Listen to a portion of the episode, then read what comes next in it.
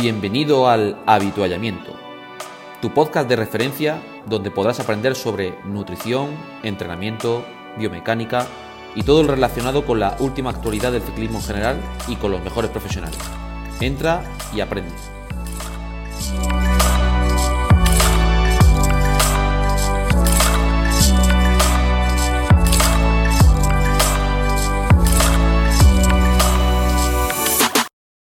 Muy buenas a todos y bienvenidos una vez más a tu podcast favorito, tu podcast de ciclismo que estás deseando y seguramente estés eh, deseando ver tanto la parte en audio como la parte en vídeo, el habituallamiento. Y bueno, en esta ocasión, como no, saludar a mis compañeros David Barranco, Che Márguedas, Javier Sola, Raúl Cerdán. Muy buenas a todos.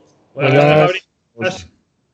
Bueno, la temática que vamos a hablar hoy en concreto es, y además le hemos hecho una, una, serie de preguntas a nuestros queridos oyentes a través de, recordad, el grupo de Facebook que tenemos, Podcast El Habituallamiento. También recordad que tenemos el contacto a través del correo podcastelhabituallamiento.com y no olvidéis también de que disponemos de un canal de Telegram donde os mantendremos actualizados de todos los proyectos y en concreto, por supuesto, de todos los episodios que realizamos en el podcast. Antes de entrar en la temática, nos están preguntando muchísimo, a raíz de mm, los anteriores episodios, sobre el concepto del entrenamiento de torque y de dónde viene. Entonces, hemos pensado que es, antes de, eh, es interesante, antes de entrar en, esta temática, aclarar un poco ese concepto para que se vea de por qué se utiliza, de dónde viene y cuál es el fundamento a utilizar. Creo que le doy aquí la palabra a mi compañero Raúl Cerdán, así que cuéntanos un poco sobre en torno a esta metodología y esta temática. Buenas, Gabri, pues gracias. Eh, a ver, lo, del torque es que me han preguntado un montón de veces cuántas series, cuánto tal, si el newton metro kilo, si solo newton, sobre la APP. Eh, eh, la cosa del torque no nos la hemos inventado nosotros. Nosotros tenemos muy claro el tema de la, de la ciencia. Además, con Javi yo siempre he hablado, con vosotros, que no hay ninguna evidencia científica de que series por debajo de 50 revoluciones por minuto de cadencia produzcan efecto y demás. Pero oye, eh, la primavera. por ahora. Por, ahora, de, momento, de, momento, como se dice, de momento. hasta, que, la hagamos ahí en la Universidad Europea, ¿no? De, momento. Se supone que ya hay cosas por ahí hechas que dicen que, está, que puede funcionar bien por debajo de 50. Pues se oye un poco en los mentideros que parece que puede haber cosas, pero todavía no está publicado. Cuando esté, los pues estudios esos de alguno de Ron está también, ¿no? Que está liado con eso. Efectivamente. Incluso aquí en España puede estar también, ¿eh? También, bueno, pero que en principio no hay mm, evidencia de, eso. Nosotros no nos lo hemos inventado. Nosotros, eh, Javi, fue la primavera pasada, ¿no? Eh, cuando escuchamos a esta gente del UAE. Eh, sí, exacto. No, recuerdo cuándo. En el, confinamiento hicieron una formación y, y, estuvo interesante en ese aspecto. Estuvieron comentando sobre cómo lo utilizaban ellos, incluso a uno de los entrenadores, eh, mucha gente los asistentes le preguntaron a John, que, eh, era John Walfield, le damos un saludo aquí, aunque no nos, no nos escuche porque no entiende castellano, pero le preguntaban, oye, pero esto eh, no está demostrado científicamente. Y él dijo, no, no está demostrado, pero yo lo uso y funciona.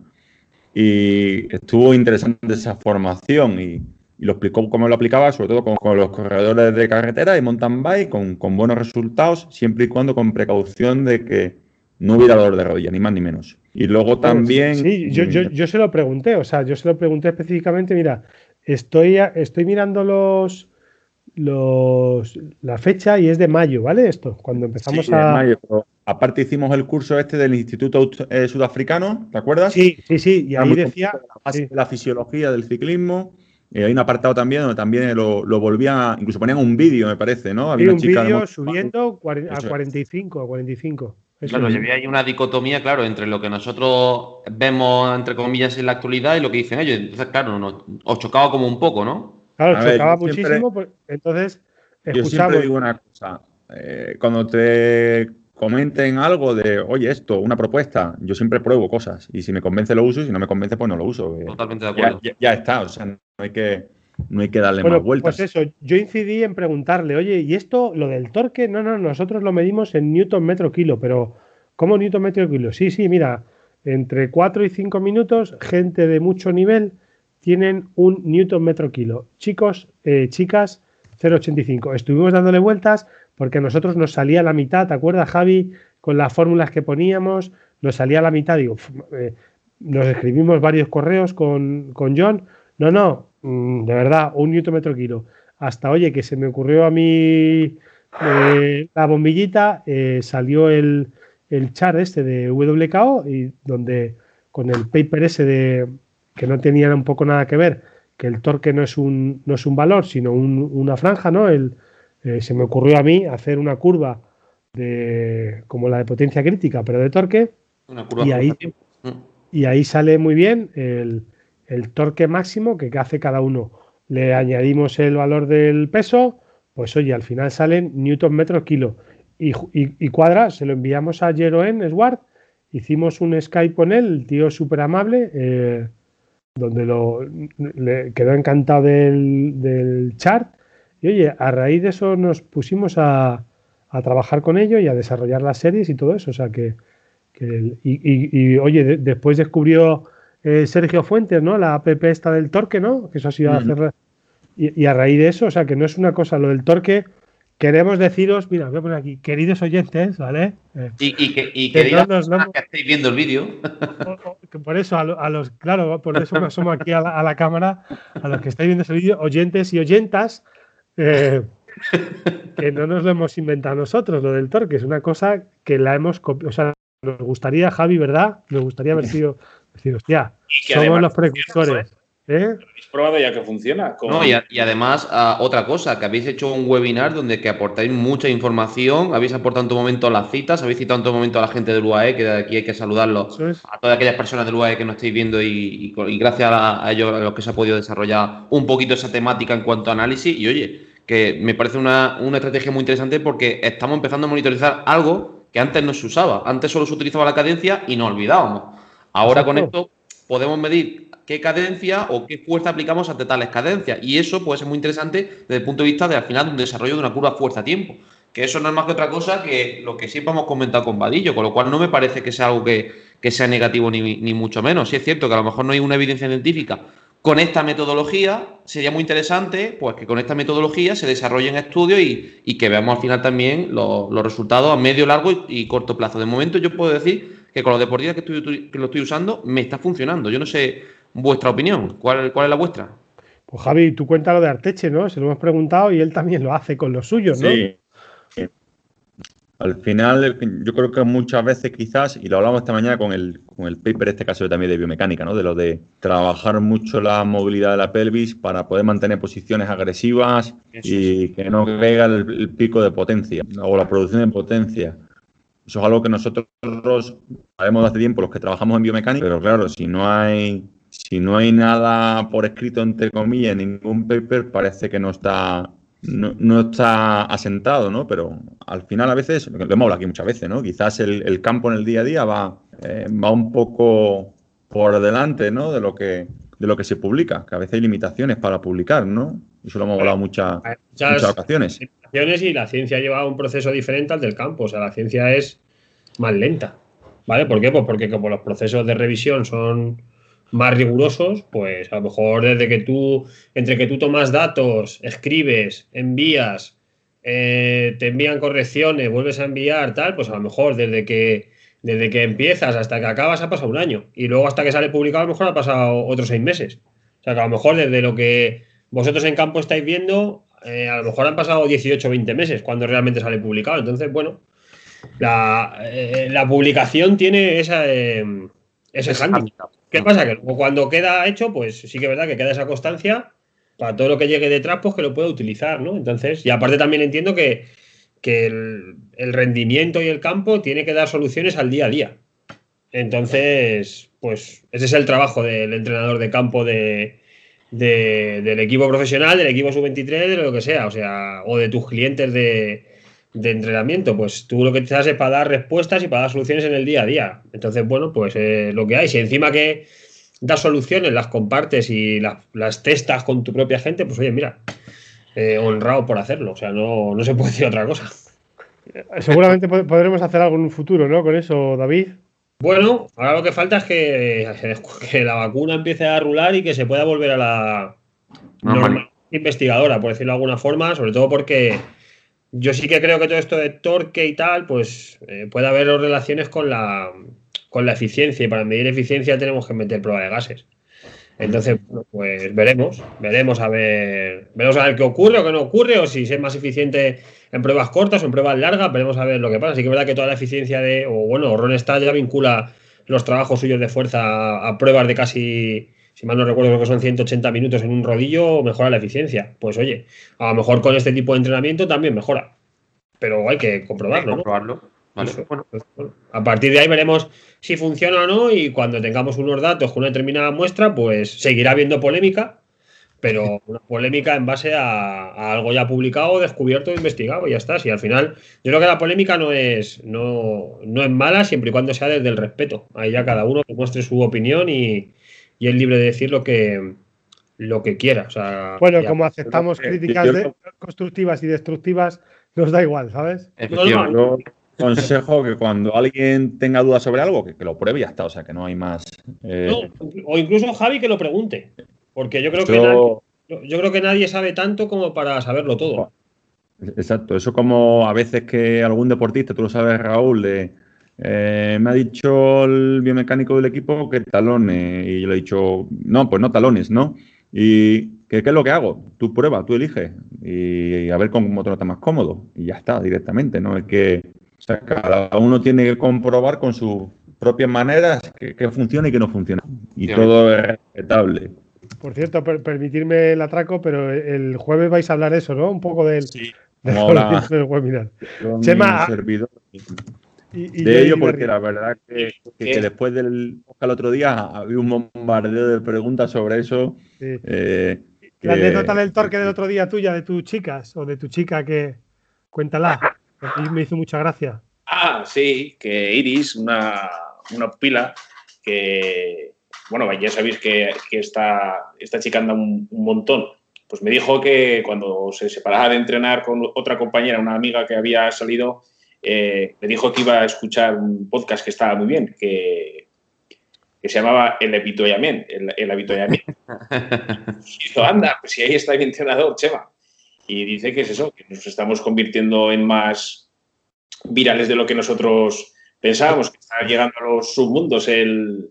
Y que estaba, estaba haciendo series de torque, ¿no? De to- la chica, ¿no? Ah, es verdad, y que esta se iba a hacer fuerza y que la otra se iba a hacer torque. Digo, toma ya. Digo, dos pájaros de un tiro. O sea, ya aparece el torque por ahí, que antes nadie hablaba del torque. Por lo menos a mí nunca me había dicho nada, nada del torque. Está- Pero al final, el, el resumen un poco de todo esto, desde mi punto de vista, es que es bonito que se hable de ciclismo y que el torque y el, y, el, y el taconeo está de moda ahora. yo creo que lo importante es que, lo importante es que se hable, que se generen debates, que se contrasten opiniones y métodos y a partir de ahí cada uno que escoja su estilo, no los hay mejores, no los hay peores, cada uno que haga lo que crea que tiene que hacer y luego... Que le eh, vaya bien, ya está.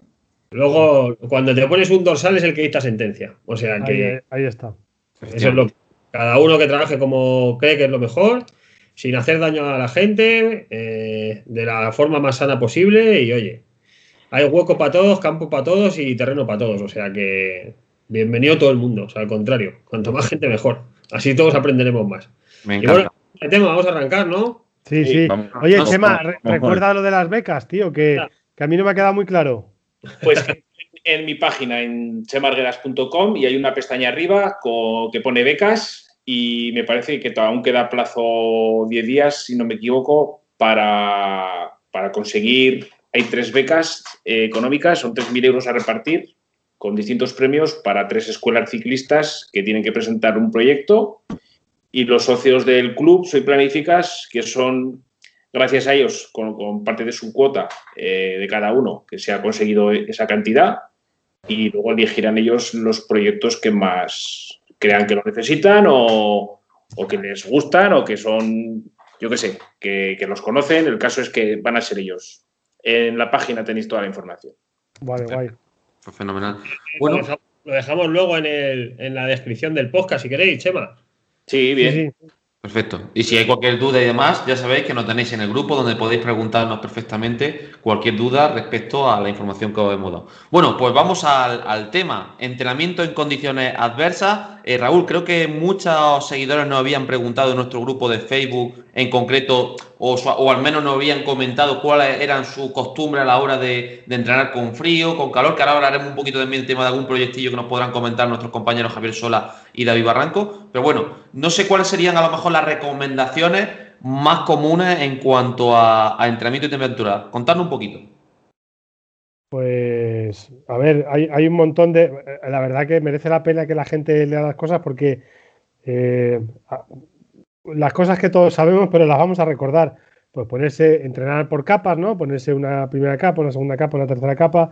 Yo todavía, mm, si hay algún por ahí, alguien por ahí que tenga los guantes perfectos para cero grados, que no, te se, no se te hielen la- los dedos de las manos, que nos lo diga. Yo tengo, Y he para- pedido como. Y para, y para los pies también, que son un Los poco los dos caballos de batalla.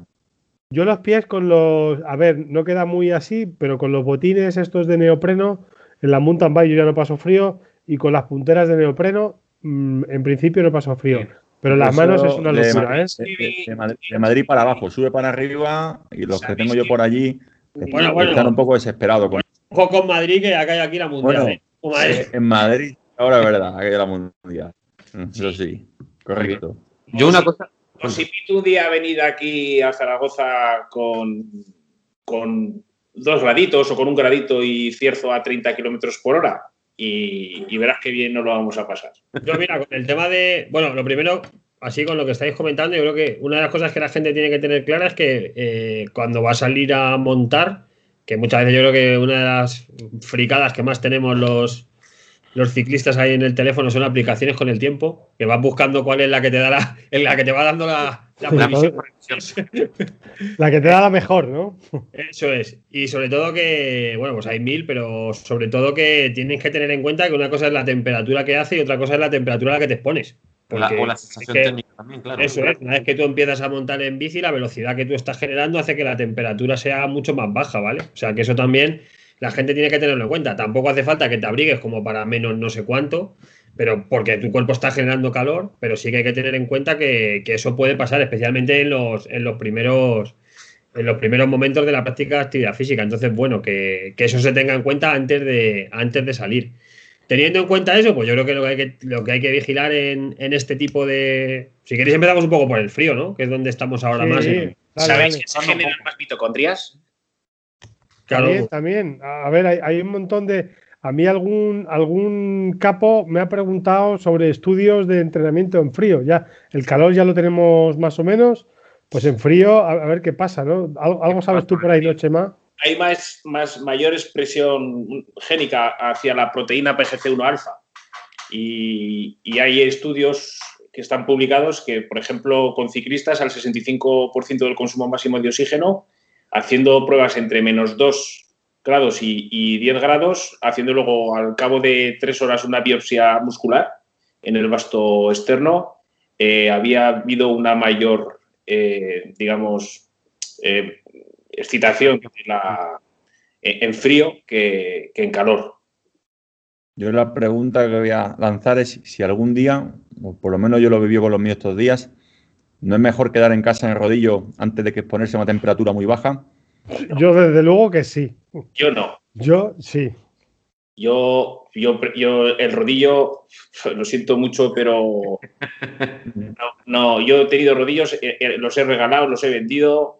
eh, No te gusta nada. gente que lo que puede, yo no puedo con el rodillo. Y Yo es que tengo gente que ha estado saliendo con frío por arriba muchos días y mentalmente llega un momento que, que se saturan un poco, ¿no? De, de- pues decían que algunos que, por ejemplo, Tania Calvo me decía que parecía el día de la marmota, ¿no? Ahí en Vitoria, que era otro día, otro día. la- ¿Sabéis qué película era la del día de la marmota, ¿no? La atraparon en el viento, tiempo, que era todos los días en Navidad.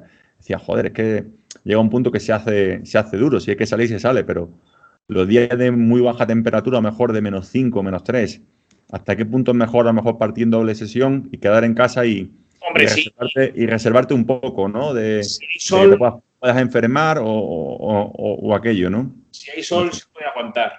Sí, claro. Lo, lo malo es que esté nublado, ha- haga viento, como ha dicho David, la sensación térmica baja mucho y eso es lo que realmente te fastidia, ¿no? Esa sensación térmica a lo mejor de menos 8, menos, me- menos 10, ¿no? Hace menos 4 grados, pero si hace viento se te va a menos 10 la sensación. Efectivamente. Yo no tengo dudas, vamos. Todo Yo depende también, rodillo directamente. creo yo, de cómo uno está adaptado al frío, ¿no? Porque eh, tengo una chica en Polonia, Carolina Perequito, que, que esa está acostumbrada a los inviernos duros en Polonia. Y el otro día me decía, hoy hace, hoy hace bueno para entrenar. Y bueno para entrenar, ¿sabes lo que era, no? Cero grados. Sol y menos uno. Y se hizo cuatro horas. ¿Pero por qué? También está, está más adaptada a, Ah, claro. a- a eso, ¿no? Y ahora la cuestión que podría lanzar a lo mejor aquí es, si tuvierais un deportista con una prueba que la va a hacer en condiciones de frío, mm, partiendo ya o saliendo un poco de esa perspectiva social que es lo que nos comenta un poquito Raúl por el tema del calor y tal, ¿qué decisión tomaréis vosotros? Si yo tuviera que entrenar a un deportista que va a tener una competición en condiciones de frío extrema, ¿qué pensáis? Mira, yo para- primero para- se la voy a, para- se la voy a tirar a Javi. Voy a tirar, Voy a, voy a soltar una cosa de se la voy a una. tirar a Javi. Sí, sí, sí, esa. esa. A ver, de una publicación que, que estamos ahí liados, Eduardo Salazar, eh, David Barranco, Pedro Valenzuela y un, y un servidor, con chicos y chicas profesionales. Y si es verdad, a ver, no, no hemos pasado todavía el SPS, hemos estado recogiendo datos ahora y demás de la muestra. Y si es verdad explica, que, explica, Javi, qué es el SPS. bueno, es un programa para. para programa. lo explica- David lo explica mejor que yo, o sea, para. que, que es el Eso- investigador aquí. Es un, es un, pues es un, como un Excel, pero es un, pro- es un programa que se, que se utiliza para la, para la gestión estadística de datos. O sea, pues para ver si hay significaciones, si no, si hay, pues cómo se comportan unos datos con respecto a otros, si hay diferencias entre grupos, etcétera, etcétera. Pues cuando se coge un paper, la parte que menos se entiende, pues para hacer eso. Eso. Todo lo de P menor que todo eso, pues eso es lo que da el, el, el SPSS. Y, y, bueno, sigue Javi, perdón. Yo, yo- yo está pasando así los datos ahora al Excel y así a, a bote pronto, ¿no? Veo así más caída de potencia por encima de 30 grados que por temperaturas bajas y, e intermedias. Eso es lo que veo. Y si es verdad que gente que vive en países nórdicos, que tenemos alguna muestra de gente en países nórdicos, o gente que vive en Europa del Este, que también tenemos, pues tienen un poco mejores datos en, en frío, ¿no? Están acostumbrados. Pero no hay, o sea, no se ven grandes diferencias. Sí, yo veo más, y eso ya veremos cuando pasemos la estadística, que a partir de 30 grados sí, sí empieza a caer más la, la- producción de potencia. Entonces, no sé hasta qué punto preparar una prueba para el frío hay que hacer algo específico. Al igual que si tengo muy claro que para calor y humedad, como por ejemplo puede ser eh, en.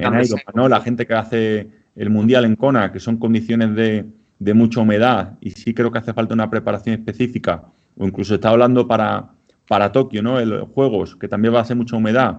Bueno, a ver, a ver. No, ha salido bueno, noticia, ha, salido, ha, salido, ha salido el COI. Estará el Eh, Carmelo, ¿no? Allí con esta noticia ahora. Estás tú. Bueno, Bueno. que aprovechamos para decir que Javi está en el CAR ahí en Sierra Nevada. Sí. Ahí Esta mañana ha, ha sido gracioso porque la noticia salió ayer de, creo que era New York, New York Times, creo que era, o Financial Times, no recuerdo ahora mismo. Y estamos desayunando y había un silencio aquí y de pronto Gustavo Rodríguez levanta la cabeza y dice, yo no, imagino que lo habréis leído todo, pero yo no quería decirlo, en plan de, joder, estamos aquí en altura tres semanas y, y como que, joder, ¿sabes? Estabas pensando en eso y La noticia, Y- ¿cuál ha bien. sido? Que estamos hablando de su- suspender juegos. Suspender los juegos. Pero hoy parece ser que el COI y el gobierno japonés han dado un paso al frente y han dicho que no, que se van a hacer. Pero bueno, vamos a ir con pies de plomo. Pero que a, a lo que iba, que al igual que tengo claro que para calor sí, sí hace falta esa aclimatación, ¿no? Para el frío, con lo que he estado viendo esos datos, y David la ha mirado también, ¿no? No, como decía David, al final. Bueno, los- yo Oye, puedo, adelan- puedo adelantar un poco. Hemos visto, o sea, yo ya he tocado un poco. A ver, estamos haciendo análisis absolutos, relativos, porque no leímos la potencia absoluta relativa. Estamos con la parte más de chicas. Y mm, pues oye, al final, como estamos mirando ahí los mejores esfuerzos, por decirlo de alguna forma, al final, en cada, en cada rango de potencia, cada uno da sus mejores esfuerzos. En, en cada rango de potencia, a una temperatura X, todo el mundo hace su mejor esfuerzo, ¿no? Entonces, habrá que ver si, si. Yo creo que puede haber más diferencias a lo mejor entre chicos y chicas, o veremos a ver qué pasa en, en vatios relativos. En vatios. Uy, el, el, el, el watch. El- en vatios absolutos, yo creo que va a estar más o menos muy parecido.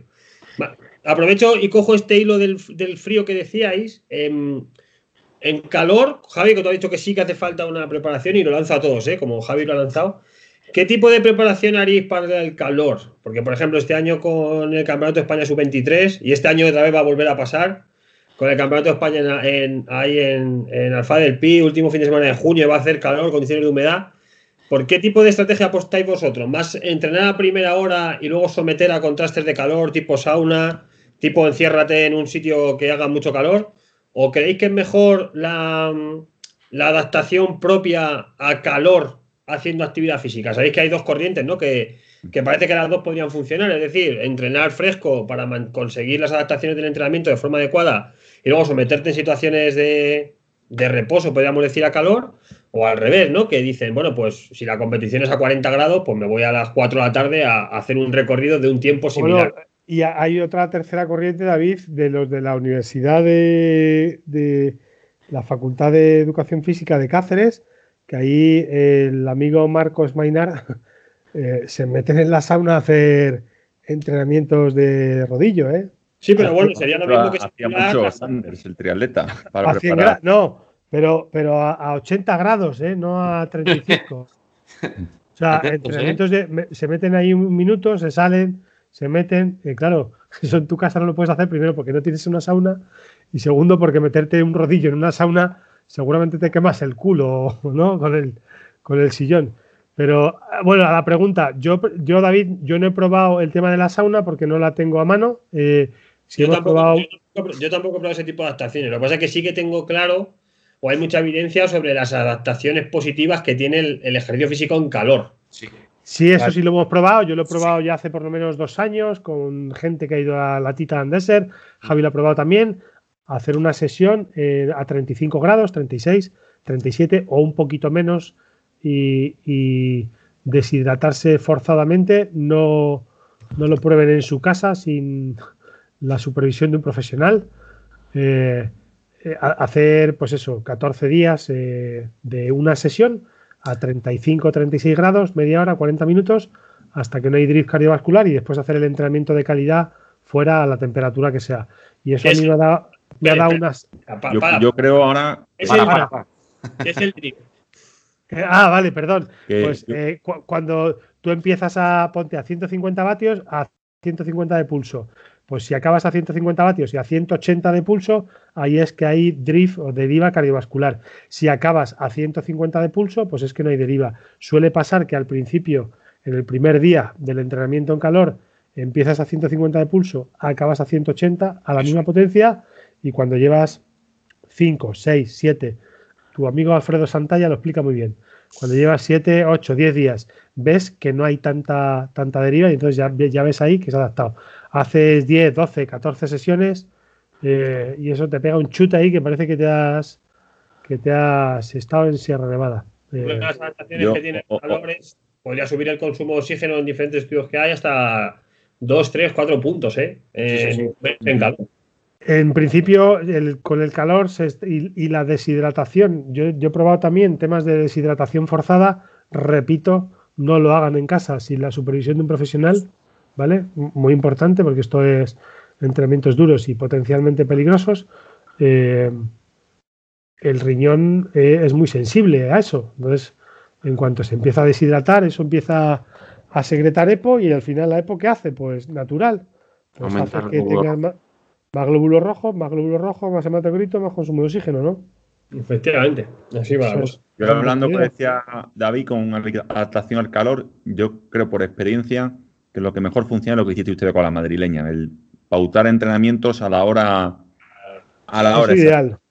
Mira, voy a contar anécdota. El año pasado con Smith, que está en el Burgos, él se ha pegado todo el confinamiento y, casi todo el año allí en Andorra, porque tiene residencia allí y pasa mucho tiempo. Y, claro, la primera carrera le tocó en Vuelta a Burgos con un calor y una humedad de la leche. Y fue pasar de estar la temperatura allí de 20 a, a 20 y pocos grados a 40 y no iba ni para atrás con, el calor. Es decir, el problema es el calor, como me comentaba, que no era capaz de, tolerarlo en ese aspecto.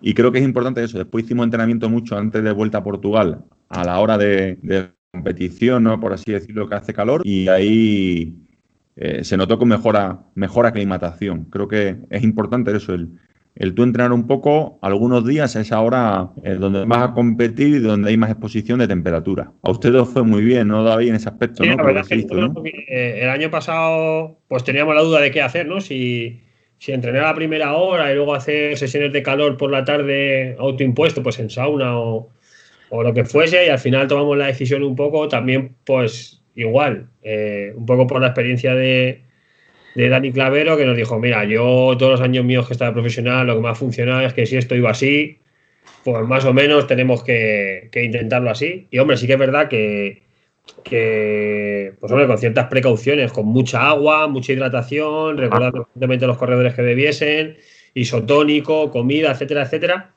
Pero bueno, eh, la verdad es que incluso probando la nutrición en esas condiciones de calor, que comer en condiciones de calor no es fácil, ¿eh? porque no sé qué mecanismo habrá Raúl o Chema, a lo mejor que no sé, pero parece que el estómago se cierra, se olvida comer, se olvida beber y es como algo que hay que estar constantemente recordándolo. Y la verdad que bueno, los chicos quedaron, al principio por supuesto hubo quejas, como todo, pero bueno, parece que los chicos quedaron contentos y que, y que funcionó, o sea, estuvo bien, tuvimos gente delante hasta el final. Sí, sí. Y, y bueno, pues yo creo que es un poco el secreto, que hay que intentar, a- o sea, trabajar en las condiciones que te vas a, a las que vas a exponer al organismo, ¿no? Porque es un poco la única forma de que, la única forma, es una de las formas para que, Eso para es, que- calor, eso en calor, porque en frío me parece que, que es otra película.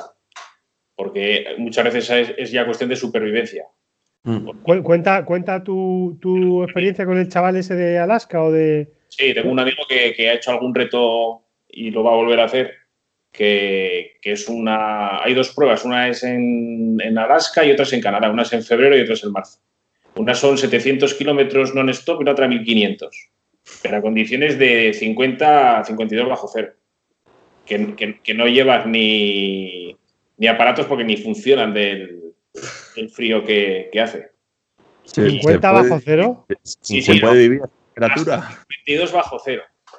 No, no va cualquiera. Tienes que pasar antes un, digamos, aparte del nivel de inglés, tienes que pasar el tema de, pues, supongo que un- una entrevista a nivel, sí, Un psicotécnico. sí, Un poco psicotécnico no. eh, Usted está bien, no. Usted está bien, no. Usted está loco, pase.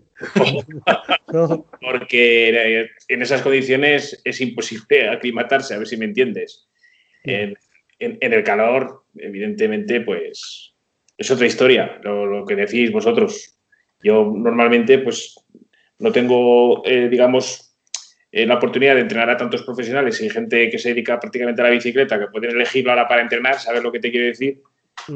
Que muchas veces, pues alguien que vaya a la Titan, si tiene la suerte de, de entrenar a lo mejor por la tarde, que, que va de mañanas, pues seguro que va a ir mucho mejor que uno que entrena por la mañana. Bueno, lo- tú tienes mucha experiencia, Chema, con gente de, de QH y ha habido años de QH de mucho calor también y de... Sí, mira, yo hubo un año que precisamente ese año yo tuve que retirarme porque los coches al, rodar levantaban, como en los campos de fútbol, las, los mazacotes de césped, levantaban el asfalto. O sea, la gente en, en los, en, las casitas que había subiendo el Mariblan, allí como con, con, una manguera, las, las mujeres de las casetas dándonos o dándoles agua. La gente con lipotimias. Eh, brutal. Pero es que en el Mariblan eso es eso es una sauna. Eso sí que es una. ¿Qué pasa ya- ahí, ya tío? Que en el hace, hace una humedad tanto. O sea, ¿qué, ¿qué pasa? muchísima vegetación, está encerrado eso ahí en un valle y luego también, digamos, se concentra en muchísima humedad y niebla, por ejemplo, cuando hay eh, condiciones de mucha humedad y, vamos, es que es el único sitio que, que terminas, llegas arriba empapado, o sea, Empapado, empapado. Yo recuerdo cuando, pero cuando lo hice. a- a- vamos, regueros. Sí, sí, sí, sí. Y ese año estábamos subiendo el Mariblan a 40 grados. Hostias. Madre mía. Pero échale luego la humedad que había ahí. Y luego piensa una cosa, cuando va subiendo el Mariblan a 7-8 por hora, porque el motor Oh. no da para más, la convección que tiene del aire es mínima. Mayor. El que, el que sube más rápido Pues bueno, tiene mayor aporte de la convección que mejor. me habían hecho como en el Juanete una herida y llevaba ya varios días y tuve que parar a una ambulancia y claro, del calor que, que- que tenía se hinchó el pie y, y no me podían vendar. Evidentemente, me vendaron y me dijeron, pero es que no puedes seguir porque no me entraba la zapatilla.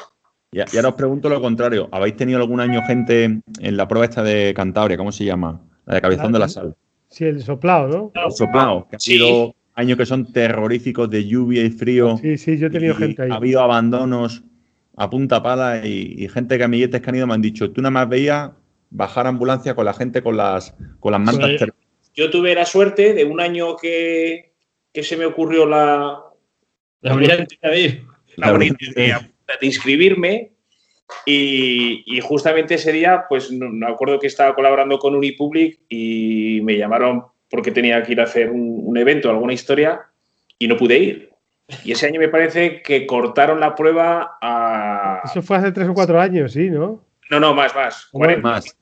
Hubo un año que fue terrorífico, creo sí, yo. nevando, eh, lloviendo, bueno, una, una pasada. Entonces me lo perdí. Pero pero sí, es. Yo creo que la, mayoría de las veces, igual me equivoco, es ¿eh? porque el participante, la ropa que lleva, o sea, no es la adecuada para ese tipo de prueba. Al final también creo que muchas veces, y además eso lo sabréis ustedes, la ropa de invierno buena, o sea, pero buena, buena, suele ser muy, muy, muy cara. No vamos a decir importante eso, el tema de la ropa, ¿eh? Pero se nota mucho entre la ropa muy buena, de marca buena en ese aspecto, que te lo pones y te retiene el calor y, aparte transpira en ese sentido a la que no es tan buena. Y tú dices, ¿por qué vale eh, un maillot largo en condiciones, voy a poner un precio, de 200 euros y otro vale 100? O sea, por la tecnología del, tejido, ¿no? Que te permite retener el calor al mismo tiempo que, transpire, ¿no? Yo creo que Eso lo, habréis probado ustedes como ciclistas, Si queréis, si queréis un poco... por cierto, mira, hablando de ropa, ayer vi Javi que presentaron la de la de tus chicas del Masi Tactic y muy bonita, ¿eh? por cierto. Me ha gustado, me ha gustado mucho. Que salió el otro día, salió en Twitter ayer, creo. en Instagram, que la han puesto y, es muy chula la, ropa de este año. Y mm, yo creo que a lo mejor podríamos decir, no sé, vosotros cuando en invierno, ¿qué ropa os ponéis? Yo, por ejemplo, tengo muy claro que tengo que llevar unos buenos calcetines. Yo en calcetín, por ejemplo, uso mucho lana merino, que me va bastante bien. Luego soy muy de. No me gusta el botín, llevo como puntera de neopreno normalmente, culote largo, por supuesto. Me impresiona ver mucho a gente con culotes cortos en invierno. No sé, no entiendo por qué, cuál es el motivo, qué tipo de adaptación están, están buscando, pero no lo entiendo. Y luego, y luego por dentro, pues normalmente yo utilizo un sistema de tres capas, que es una primera capa que mantenga calor, una chaqueta y un, y un chaleco. Guantes, pues mira, eh, yo, por ejemplo, con guantes eh, he probado unos que mm, tuve la suerte que me, me los pasaron del Radio Shack, de la marca Kraft. Bueno, hacemos publicidad, nadie, nadie nos da nada. Que eran como un guante y una manopla encima. Eso tengo yo unos, tío, y, muy bien. Eso es muy bien. Y van muy bien. Y cuando quieres, pues cuando hace menos frío, pues te levantas. Te quitas y te lo guardas así. Sí, y, y llevas el tacto de los dedos muy bueno. Y a mí ese guante, por ejemplo, me parece de los y tiene tacto y abriga, y abriga mucho. Luego no, no uso ni gorra, ni orejera, ni, ni nada de eso. No, sé vosotros si utilizáis algo diferente o tenéis. Aquí, David, es que en el sur no estamos. Ahora sí voy que ha hecho mucha, mucho frío con lo de Filomena, pero normalmente no hace tanto. Yo recuerdo que cuando yo montaba en bici y demás, eh, el, el, gran problema que tenías, por la mañana, sí hay momentos que hace a las 8, 0, 1, 2, te pones la ropa, te abrigas mucho, el problema es que a las 10 de la mañana ya estás en 15 grados. Y, te empieza a sobrar todo. Entonces yo lo que hacía en aquella época era culote corto con perneras, eh, una térmica interior y el, largo encima. Y, con eso a, las 10 de la mañana y vayas con el largo casi, casi abierto. Oye, una cosa viejuna, una cosa viejuna, que alguno se va a reír, pero es que para, para ese tipo de casos yo utilizo un montón el periódico, ¿eh? O sea, salir, salir de casa con tu camiseta interior de las gordas, un mayor largo y en medio eh, hojas de periódico, tres o cuatro hojas de periódico y a las, a lo mejor, cuando a las 10 de las 11 de la mañana ya empieza a hacer buena temperatura, te quitas el periódico, no lo tiras por ahí, lo guardas y eso funciona, eh, es el mejor aislante. Eh, a la tecnología del periódico no ha llegado nada todavía, ¿eh? Una cosa que, a ver, yo reconozco que el ciclismo que hago es muy ciclismo confort, es decir, que yo salgo a tomar café y luego voy a casa. Y una de las cosas que, hago es, llevar a lo mejor eh, incluso una, una camiseta interior para en el café cambiarme. porque si no, luego sales y hace un frío que te quedas helado. O sea que eso también es una, Y otra cosa que hago también, que eso es, mando un saludo a mi amigo a, a Miguel, a Tarzán, eh, cuando pides que te rellenen el agua ahora con el frío, la, pedimos a veces un poquito templada. Ah, sí. Que no esté fría, fría, porque luego en cuanto sales y le da un poco de aire al bidón, ya se te pone a temperatura buena. Como te la den un poco fría y salgas a montar, luego no hay quien se la beba, está helada. O sea que bueno, es otra, otra opción así de, de viejuno, como dices tú, Raúl. En, Solo- en situaciones de frío. a mí solo me falta balar ya. Porque voy de, de lana merino. Sí, la, la O, lana o merino vaya, es- o- o- o vaya a reír, pero la, la gente que he tenido ahora en, en País Vasco, que, que entreno por allí, me contaban cara con la ola esta de Filomena, que los botes de agua a, a la hora lo tenían congelados y no podían beber directamente. Ya, el día de. Reyes salimos Pero que aquí. se congela el bote, dices, sí, claro. El día de Reyes salimos aquí con 5 o 6 bajo cero y con viento. Y eso sí, sol. Eh, cuando la primera vez te pegas toda la, toda la hora preguntándote qué cojones haces tú ahí haciendo y no estás en casa, ¿sabes? A mí me, sorpre- me sorprendió lo del bote congelado, ¿eh, Chema? O sea, no lo. Eso- digo, eso madre nos mía, pasa yo estoy, Eso nos pasa habitualmente así estoy días. acostumbrado al, a, a lo opuesto. Aquí en Sevilla sales en agosto y sales a lo mejor, yo que sé, a, las- a las 9 de la mañana. Sales con el bote congelado congelado pa- Y para beber ahora fresquito, claro. y Javi, ahora tienes Eh, caldo de puchero. que yo hice en Sevilla, yo estuve viviendo en Sevilla seis meses cuando entonces se hacía la mili. Sí. ¿Eh? Y yo estaba en una guardia por las mañanas allí en el mes de diciembre, iba yo en mangas de camisa y tus paisanos iban con los dos cuartos tapos hasta las orejas y flipaban en colores y a lo mejor decía, wow, que hace un frío. Claro, acostumbrado a lo que Claro. está nosotros, pues se nota muchísimo la diferencia. Al final la adaptación que tienes, está claro. Claro, no hay otra. Gabri, ¿en Jaén hace frío o no? Bueno, en Jaén. mm, En Jaén también suele pegar más frío, pero si os pegáis más a la zona de Granada, yo cuando estuve estudiando en Granada, yo me acuerdo que cuando se salía a entrenar por allí por la mañana, claro, tiene Sierra Nevada al lado. Entonces las temperaturas son frías, pero yo puedo decir que mucha gente aquí de Jaén que, que puede entrenar por aquí y que tiene la suerte de tener un apartamento en la playa, lo que hacen es incluso en esa semana, cuando saben que viene una hora de frío, se bajan a la playa. Y de hecho tengo muchos deportistas que hacemos estrategia, que no quieren pasar frío a la playa y claro, en Almuñeca, Salobreña, toda la zona de la costa de Málaga, pues claro, tienen unas condiciones eh, enormes y más en la provincia de Granada. Entonces, bueno, no se está tampoco tan mal, la verdad. Pero bueno, un clima complicadete. En Jaén suele hacer algo de, frío y lo que nos están escuchando aquí de Jaén, seguro que, que lo, corro- lo lo- lo colaborarán, seguro. Bueno, más cosillas que queréis comentar, chicos. La comida. Mira, eh, comenta aquí uno, me parece una cosa muy interesante, el tema de, claro, cuando, eh, en principio con el calor el cuerpo gasta más carbohidratos, ¿vale? En principio. Pero también, oye, con el frío, pues, eh, no he revisado la literatura científica o cómo se aumenta el gasto de carbohidratos o grasa, pero en principio uno tenderá a pensar que también, a lo mejor quizá con mucho frío hay más gasto, ¿no? Hay, Eh, hay más gasto, ¿no? Sí, eh, hay un estudio de, no sé dónde, de Nueva York, que hicieron con deportistas, eh, quemaban en primavera cu- 3.500 calorías haciendo el mismo ejercicio y en invierno 4.000, 4.700. Habrá que ver si es grasa o, o carbohidratos, pero Se segrega más adiponectina, me parece, que es una proteína que está en los adipocitos y estimula lo que es la utilización de, de más grasa. vale, en principio yo lo, lo que tengo entendido es que con el calor eh, se utiliza más el, el glucógeno. Pero bueno, como hay que comer y como hay que echarse la mano al bolsillo con el guante gordo, aquí un, un- un- un amigo nuestro propone llevar las barritas abiertas, ¿vale? En el maillot. Me parece una buena estrategia. Oye, si llevas barritas, Eso en las Sí. marchas ya está, ¿eh? En las marchas ya se llevan abiertas. ya se llevan abiertas, ¿vale? para no tener que andar perdiendo el tiempo. con- yo como utilizo geles y a ver, llevar el tema de los carbohidratos en la bebida, pues también eso cualquiera que nos escuche lo sabe, meter ahí todo lo que puedas de alimento líquido, como tienes que beber o te tienes que obligar a beber, meterlo ahí en el carbohidrato. Pero ¿tenéis alguna recomendación por ahí? Me, me ha parecido curioso ¿eh? lo, de, lo de las barritas abiertas, llevarlas ya en invierno, porque a casa no puede llegar con una barrita abierta, te la tienes que haber comido, que se estropean, ¿no? Sí, Totalmente. así ya tienes la excusa para comértela y aprender a comer. Claro. Pues sí, la, ya la verdad es que en invierno hago mucha pereza de, de comer y de beber.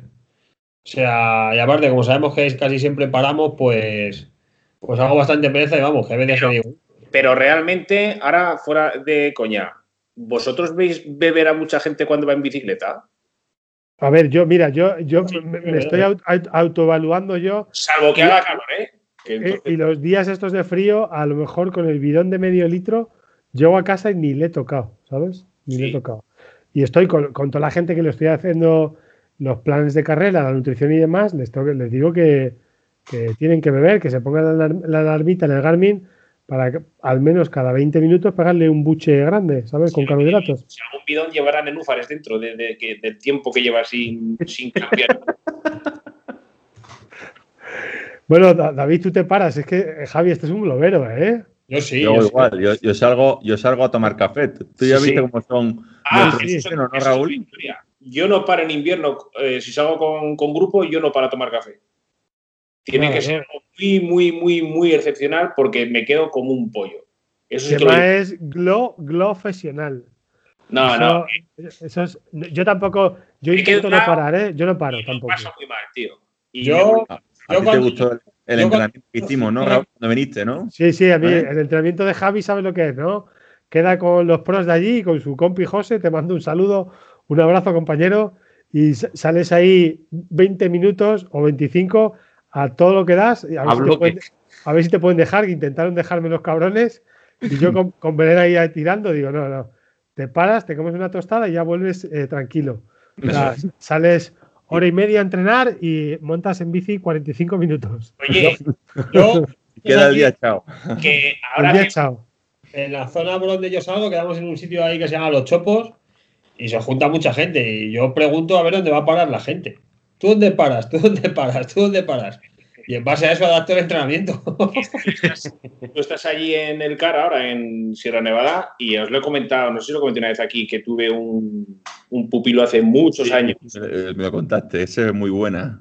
Y, y de buenas a primeras me dice un día que se va a, a Sierra Nevada a entrenar en, en altura, que había pedido fiesta en el trabajo y que se va en el mes de febrero. Sin saber, si yo no le había dado ninguna pautas para entrenar en altura. O sea, simplemente el mero hecho de, de que había oído que entrenando, pero entrenando a, a su bola y que se fue con el coche a vivir en el coche, tío Ostras. y selló con, con, con esto, ¿cómo se llama? Con silicona, las- la- alguna posible junta que había por ahí para dormir en el coche y al final, ¿cómo lo verían? Que le dieron permiso o le cobraron una entrada para poder comer o ducharse en el car, porque no, no tendría por qué estar ahí. Y, Ostras, tío. yo estaba trabajando y le llamé por teléfono un día porque había un temporal de nieve en España de mil pares de narices. Y digo, "Buah, este, este la va a palmar. Y le llamé y justo me cogí el teléfono y se oía ¡ah! que estaba subiendo el tío hacia el car con una ventisca de mil pares de narices, ¿sabes? Aquí esta semana, por ejemplo, está nevando todos los días y, y estamos todos haciéndolo dentro, indoor. O sea, es imposible, Salir. im- imposible salir. Menos dos, menos tres, viento que hace, que hoy hace viento en toda España. Hoy la sensación térmica aquí es de menos 8, menos ¿Cuántas, 10. cuántas horas de rodilla hacéis? ¿Qué sesiones hacéis de rodillo? Bueno, esos son triatletas, entonces tienen carrera a pie en cinta, natación, rodillo, pero rodillo están haciendo hora y cuarto, hora y media, tranquilamente. Nada, Javi, 20, te, Javi, 20, te voy a, 30 te voy a horas de- liar la cabeza más. Javi, de la, la- podemos, esto ya rizar un poco el rizo, ¿eh? La curva de potencia con calor esa que tenemos hecha por ahí, meterle la altura. Es- en plan de broma. ya. eso, eso ya aquí el amigo, el amigo Barranco también está ya con eso dándole vuelta a la cabeza. Sí, calor y altura. me- Oye, Ah, madre mía, sé que no soy original. estos días que nos están confinando, que llevo toda la tarde cambiando entrenamientos a rodillo y, y cambiando test porque no se pueden hacer por la historia esta, ¿Mm? estos días que se pierden, por ejemplo, un domingo que tienes programadas cuatro horas, ¿qué le metéis? ¿Una hora y media? ¿Dos sesiones de hora y media? Yo solo Dos de hora y partidos. media. Mm. ¿Eh? Dos horas y media yo hago. Dos de hora y Pues media. depende, del objetivo que yo tenga también en ese día. Si podemos a lo mejor cambiar a lo mejor sería por un objetivo más neural o, o si tienen que actualizar. Yo muchos, por ejemplo, vamos a actualizar en rodillo, de hecho. Vamos a hacer algún test y vamos, porque estamos viendo que, que mínimo dos o tres semanas de rodillo vamos a echar. Entonces, por lo menos alguna actualización o, o la estrategia que también comenta Raúl. Torno hora y media, dos horas, pero cuidando bien la, la nutri, des- eh, hidratación, o sea, va dependiendo también un poco. Yo hago mucho eso. Mira, me acaba de llamar una chica, eh, proyecto de profesional mexicana, que, el domingo va a hacer un, vive en, en México, en el centro, en la frontera con, en el, en el border con los Estados Unidos, y que va a hacer un temporada ahí de aire que se lo cambiase, por favor. tenía cuatro horas y media, le he puesto eh, una sesión por la mañana en ayunas y una sesión por la tarde. Eh, aprovechas a lo mejor para hacer a lo mejor una deplección de glucógeno por la mañana en ayunas y haces hora y cuarto, haces alguna serie de 30 segundos y por la tarde. La última que he puesto esta tarde ha sido esa, una, una hora y media en, en ayunas con el día de antes después de comer prácticamente nada de hidratos, lo que es proteína y grasa y, y luego una hora y media por la tarde. O sea, tres sesiones. Pues esas cosas. No tenéis corazón. No, pero es raro, ¿eh? Normalmente una hora y media, una hora 45. Ahora porque ha surgido esto así y tampoco.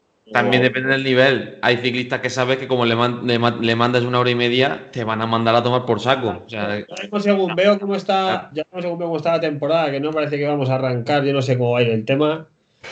O ya recuperaremos o veremos lo que pasa, pero yo es que lo de meterles tanto tiempo en rodillo me. No sé, me parece. Escucha, pero yo, yo tenía, era muy reticente pero mm. yo en, el confinamiento, yo soy un globerazo eh, gordo y globero con malos datos. Y yo lo he probado, tío. Es decir, ¿cuánto tiempo máximo? Yo estaba hasta tres horas en el rodillo y no es para tanto. Hacer dos entrenamientos de hora y media no es para tanto, David. ¿Vale? Lo que a lo mejor no puedes hacer en mucha intensidad, pero hacerlo en torno a VT1, por debajo de VT1, dos entrenamientos de hora y media, eh, son fácilmente asequibles habiendo llevado un proceso, habiendo empezado 45 minutos, 50 minutos, pero alguien que solo se dedica a entrenar o que tenemos todo el día. Eso es. De verdad, dos sesiones de hora y media, a, mí no me parece eh, tres, cuatro, cinco días, no, me parece salvaje. En mi caso, que te digo que estoy mal hecho, que encima voy torcido, que el Javi me tiene que decir cómo me tengo que sentar, que me salen dolores, que tengo los isquios cortados. Una ruina, como dice Javi. Una ruina total y absoluta. Y yo lo aguanto, pues alguien que, oye, que está en una condición con buena flexibilidad, buena posición, no va torcido, no talona y demás, lo tienen que poder aguantar por lo menos para mantener el volumen plasmático, ¿no? De las horas, ¿no? Porque al final, si tú no metes a horas ahí, baja el volumen de sangre, baja todo y después eso hay que... Hay que recuperarlo. Hay que, arreglarlo, ¿no? De hecho, David, como se está poniendo la, la temporada, hay que empezar un poco a replantear. Yo creo que He hecho con Zooms, no sé cuántos he hecho con los míos esta semana, un poco para, para reorganizar, ¿no? Porque nos han roto un poco los esquemas, ¿no? Con las cancelaciones, ¿no? Eh, han cancelado eh, Y yo creo que se va a caer todo hasta marzo, incluido. Creo que se va a caer todo. yo coincido con eso, ¿eh? Yo tengo, tío, cinco, macho, medio con depresión y y me la han pegado a mí. Yo, he pasado dos o tres días muy malos, es decir, hostia, mm. la Mediterránea Epic, fuera. Volta al Algarve, fuera. Eh, eh, las pruebas de los sub-23, Copa España, eh, fuera, Guadalentín. Roma también, suspendido. La, la Marina prácticamente, hasta, ahora no ha habido ningún de Volta Marina. a tomar por culo. entonces, pues oye, ¿os ha pasado alguno que tengan medio depresión? No, yo creo que alguno, a ver, no, llega a ese punto, pero sí un poco el, año, pasado ya sirvió un poco de aprendizaje de todo esto. Sí, pero mucha gente pensaba que se iba, que este año iba a ser tan normal, ¿no? Sí. No creo yo. Y eh. venga, parece que cambia el chip y, venga, ya todo sin problemas. Y estamos viendo que la realidad es otra. Yo sí es verdad que e, este año planificando la temporada ha ido, entre comillas, ¿no? Con un poquito o sea, más corto de lo que suelo hacer otros años, porque tenía un poco de, yo por lo menos personalmente de miedo, ¿no? De decir, incluso uno de los míos decía, oye, este año nos vamos un poco más despacio que el año pasado. Y yo le decía, es que no me fío nada del asunto. Y el año pasado, que se estuvo con el culote hasta noviembre, al final el año se hizo, se hizo bola, la verdad. mentalmente, ¿eh? para mucha gente. Creo que ahora también es verdad que estamos en un momento que son tiempos de rodillo eh, en condiciones normales, por lo menos a nivel no profesionales, que, los profesionales pues, se van a entrenar ahí, al Calpe, o se van a Benidorm, donde sea, o al TEA, y el, cicloturista o la gente normal tiene que entrenar en casa, hacen mucho, mucho. Yo llevo gente que, son muchos de, de rodilla entre semana y como que hasta el fin de semana has podido salir. El rollo fue el año pasado, el marzo, que ya aparte cara al mejor tiempo y cuando ya piensas que, que te cambian la hora y vas a salir, es cuando te encierran. Ahí es donde viene el leñazo El bueno. problema, ¿no? Pero yo creo que vamos, yo creo que de cara a primavera vamos. Yo eh, prefiero ser optimista, porque es que si no ya me pego un tiro. Bueno, yo pienso también que la conclusión que tenemos que sacar es que tenemos que tener una mentalidad flexible, adaptativa. Creo que el primer confinamiento nos enseñó a todo el mundo que, que el rodillo es una, una excelente herramienta, de que no pensemos que ya porque vaya a haber rodillo que vamos a, a empeorar y que simplemente hay que tener esa capacidad adaptativa y aprovechar. ¿Sabes que va a tener más tiempo para competiciones? Pues bueno, aprovecha ese tiempo para trabajar a lo mejor las, las mayores debilidades que tengas con tus deportistas. Lo, que dice Abri, hay que pensar un poco o intentar transmitir a los deportistas que hay que pensar en, en largo plazo, Eso es. que a veces eso es complicado, porque creo que la mayoría de, de todos nosotros funcionamos con objetivos relativamente cercanos, ¿no? Mm. Y, y por lo menos necesitamos un puntito de presión, ¿no? Eh, para, para concentrarnos más en la tarea. Creo que, que está en el ser del ser humano en ese aspecto y, y- y creo que cambiar ese chip cuesta muchas veces y, y creo que toda esta situación nos va a ayudar un poco a cambiar esa mentalidad, ¿no? De que, de que hay que pensar más a largo plazo y, y saber que esto es demasiado cambiante. Y tener mundo- plan A, plan B, plan C. El mundo que conocíamos de aquí a un año y medio va, o sea... Yo creo que la gente se está haciendo. Eh, ¿Cómo, cómo- dicen que, la- dicen que eh, no es como es, que el ser humano más in- el ser humano inteligente se adapta, ¿no? Pues yo creo que aquí se está demostrando eso ahora al 100%. O sea, hay que estar todos los días cambiando, adaptando, escuchando, hablando y, y no queda otra. O sea, aquí ya esto de los planes predefinidos toma un mes y tal. Aquí Gente que le gusta entrenar, ya de por sí. por supuesto. Sí, sí, a ver, yo tengo un montón de esos, es decir, a ver, oye, a mí me da igual, si al final a mí me encanta ¿Sabes? entrenar, Y al me fin y al pones cabo, lo que hace falta y ya está, ¿sabes? tienes que mirar al futuro y cuanto mejor te prepares y mejor estés, al siguiente año un escalón más alto empezar. Eso es. Oye, se me ocurre que la gente pueda probar ahora a lo mejor el tema del entrenamiento en calor, estando en casa, el que tenga oportunidad. Oye, eh, Pero, ¿por qué con no? cuidado. Oye, Pero con cuidado eso. Raúl. sí, bueno, con cuidado, con cuidado. con cuidado. No estamos hablando de, de lo que íbamos a hablar. ¿Os estás dando cuenta, no? Bueno, yo ¿Se me creo que olla? ¿Cuánto Bueno, llevamos, Gaby, ya? ¿Cuánto Bueno, llevamos? ya llevamos ya prácticamente una hora. Bueno, creo que se ha hablado un- en verdad un poquito de todo. Hemos hablado un poquito Sí. pues, de las adaptaciones que se relacionan con, con el, con el entrenamiento a baja altura, que puede haber una mayor expresión de la biogénesis mitocondrial, entre comillas, si, si no me equivoco, Chema, o me, o me quieres corregir. El, el trabajo en altas temperaturas ya hemos comentado, ya no solo también en el podcast, sino muchas veces en las redes sociales, mm, también los que estamos aquí de cara cuando hemos preparado gente, de hecho, como por ejemplo pasó en el Campeonato de España pasado en, en Jaén. En concreto, bueno, que sepáis que tenéis una serie de conclusiones que tanto el entrenamiento a condiciones extremas puede generar una serie de adaptaciones, que obviamente se necesita un control para hacerlo en condiciones seguras. No se trata de matarnos ahora y ponernos a 40 grados en un entrenamiento cualquiera, sino que tiene que tener unas condiciones de- definidas. Y luego, sobre todo, bueno, las condiciones relacionadas también con, con el tema del equipamiento, un poquillo contar nuestra experiencia sobre todo de lo que, de lo que aparece este tema. Tampoco es que de para un- una tesis, hombre, se podría generar tesis doctorales hablando a lo mejor de metodología, etcétera, pero, pero Oye, es complejo. Si, si es muy quieres, complejo, Gabri, si os parece, le, le podemos, po- podemos poner ahí la gente que nos, que nos la, eh, la, la PD Cur con diferentes eh, temperaturas. ¿Os parece que, la, que expliquemos eso? Sí, Sí. me parece muy interesante. ¿La contemos? Pues bueno, tenemos una. Hicimos una, una curva de dirección de potencia que alguno, a alguno le hizo gracia y todo. Y, y lo que comparamos es la, la- Todo el mundo sabe lo que es la curva de. Deberíais de saber, por lo menos, lo que es la curva de duración de potencia. Si no, Todos tenéis los el aquí. episodio número, no sé si era el 3, no, en concreto, o el 4, ya se me ha lo perdido los explicamos títulos, todo. El Pues, episodio del empresario lo artículo de la web de esta semana, que lo tiene Eh. Bueno, que lo miren en la, en la esa de Chema. Tenemos la curva de duración de potencia y tenemos una curva de duración de potencia hecha a diferentes temperaturas. Eso. La vamos a subir por ahí en WKO5, el que la quiera utilizar y que vea eh, lo que hay que hacer es una selección de un montón de entrenamientos, por lo menos tres años, y que vea cómo funciona cada uno mejor a Bueno, diferentes temperaturas. No, no hace falta irse a tanto, con un añito sa- salen cosas. A a ver, yo, yo, yo el- el- una, una crítica a esa curva de potencia es que no hay valores máximos a todas las temperaturas en un año. Porque tú date cuenta, si tú lo coges un año, David, en noviembre tú cuántas veces has hecho intensidad. ¿Vale? Pues, hombre, ¿Sabes lo que te digo? Pero al final, si, si tú más o menos siempre llevas la misma secuencia, nunca en noviembre vas a hacer intensidad. Lo Bueno, que pasa es que lo que sí, pasa es que si, si eliges cinco años, es más probable que tengas test máximos de todo el rango en todos los rangos de temperatura. Cuanto más muestro tengas, Yo con un deportista de competición más o menos en un año se ha expuesto en entrenamiento y en competición a, o sea, a alta intensidad a. Porque los entrenamientos de equipo en invierno se va rápido, corriendo van rápido, corriendo se encuentran situaciones de temperatura diversa. Que sí, que cuanto más coja, o sea, esto es como todo, cuanto más datos tengan, mejor. O sea, esto, y sobre La- todo cuando pasa valores la- máximos. La muestra que tenemos nosotros, Raúl, hay gente que empieza a competir ahí enero o febrero, con la que tenemos. Sí, sí, ya- pero, pero lo que te digo, que, que si tú en vez de. A mí un año, el rango de fechas de un año me parece corto.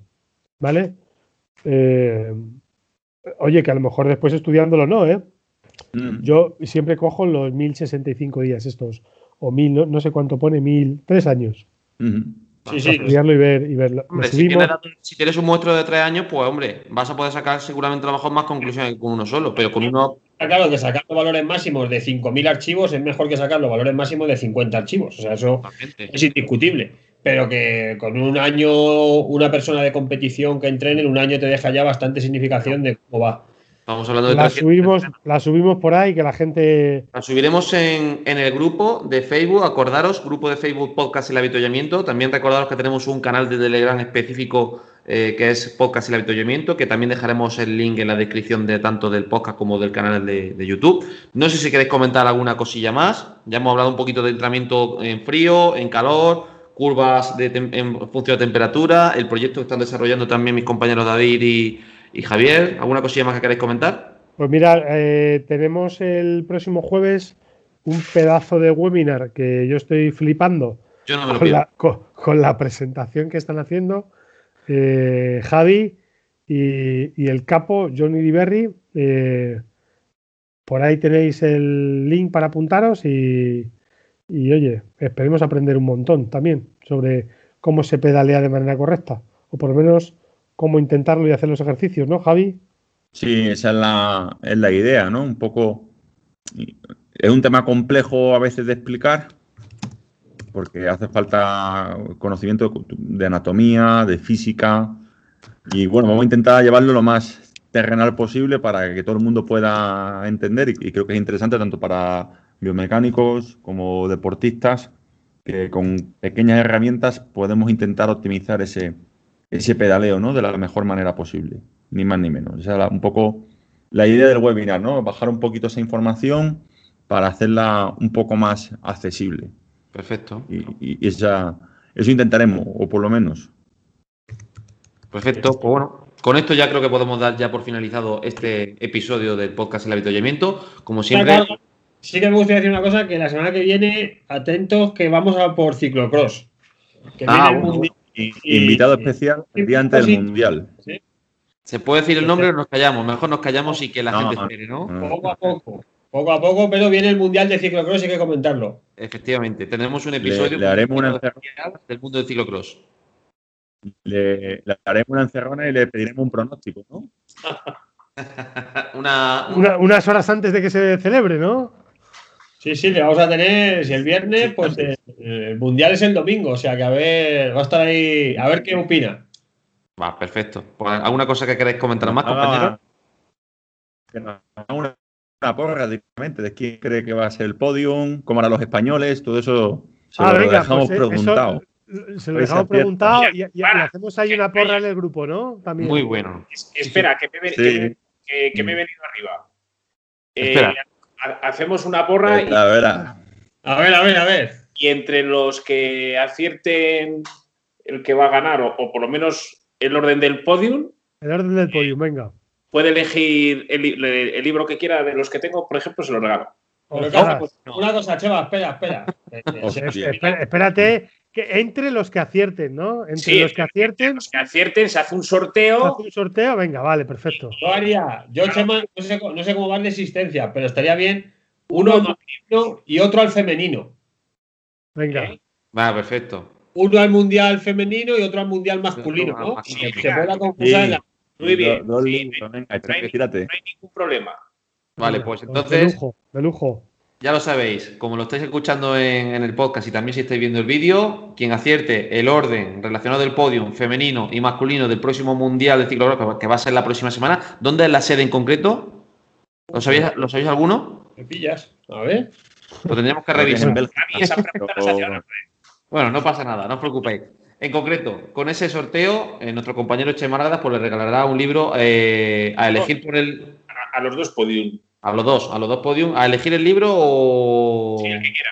El que quiera, pues efectivamente. Pues, Vale, bueno, pues lo, lo colgamos en el grupo, ¿no? Las bases en y el grupo de Facebook, acordaros, así las que bases nada. definitivas. ¿Alguna ¿Vale? cosilla más, compañeros? Pues de Que- lujo. que- bueno, que, que acabamos de cerrar todo, que nos hemos lanzado aquí y luego vemos a ver, le tenemos que dar forma a Ah, todo. perfecto, perfecto. Os veo con ganas de no acabar el capítulo. Yo veo que me lo, lo estáis pasando muy bien. Estoy intentando cerrar. es, y el, no me deja. es el ostende. ostende. Vale, perfecto. Pues bueno, pues con esto ya, ahora sí que sí, podemos decir que cerramos, si no me cortan ya, el, este último episodio de- del podcast El avituallamiento. Esperamos que os haya gustado muchísimo esta temática. Agradeceros, por supuesto, y muchísimo el gran apoyo que estamos recibiendo en redes sociales, en nuestro grupo, como hemos comentado anteriormente, a través del correo.